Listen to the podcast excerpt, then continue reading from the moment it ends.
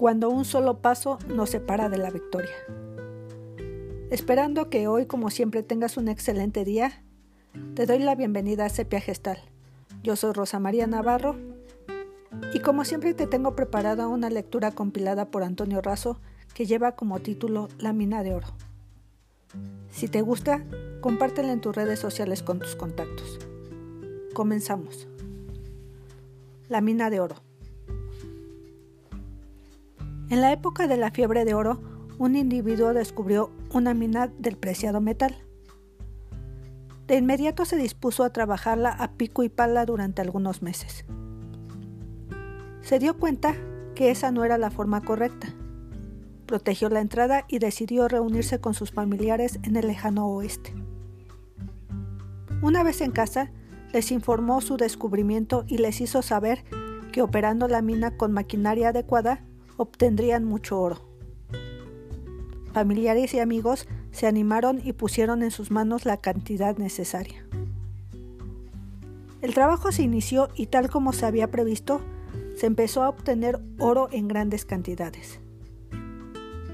El júbilo de este hombre era enorme y se dispuso a pagar el terreno, la maquinaria y las cuentas pendientes que arrastraba en su operación. Una vez pagadas todas las deudas y cuando se preparaba a recibir los beneficios y utilidades del oro de la mina, ésta dejó de producir. El hombre no supo afrontar esta adversidad. Pronto se desalentó, cayó en el desánimo y semanas después malbarató la mina y la maquinaria. El nuevo dueño se mostró desconfiado ante los hechos aparentes y lo primero que hizo fue contratar a un especialista en minas a fin de obtener un informe técnico. Este informe indicaba que a tan solo unos cuantos metros de donde se había dejado de excavar se encontraba la segunda y más grande beta del metal dorado.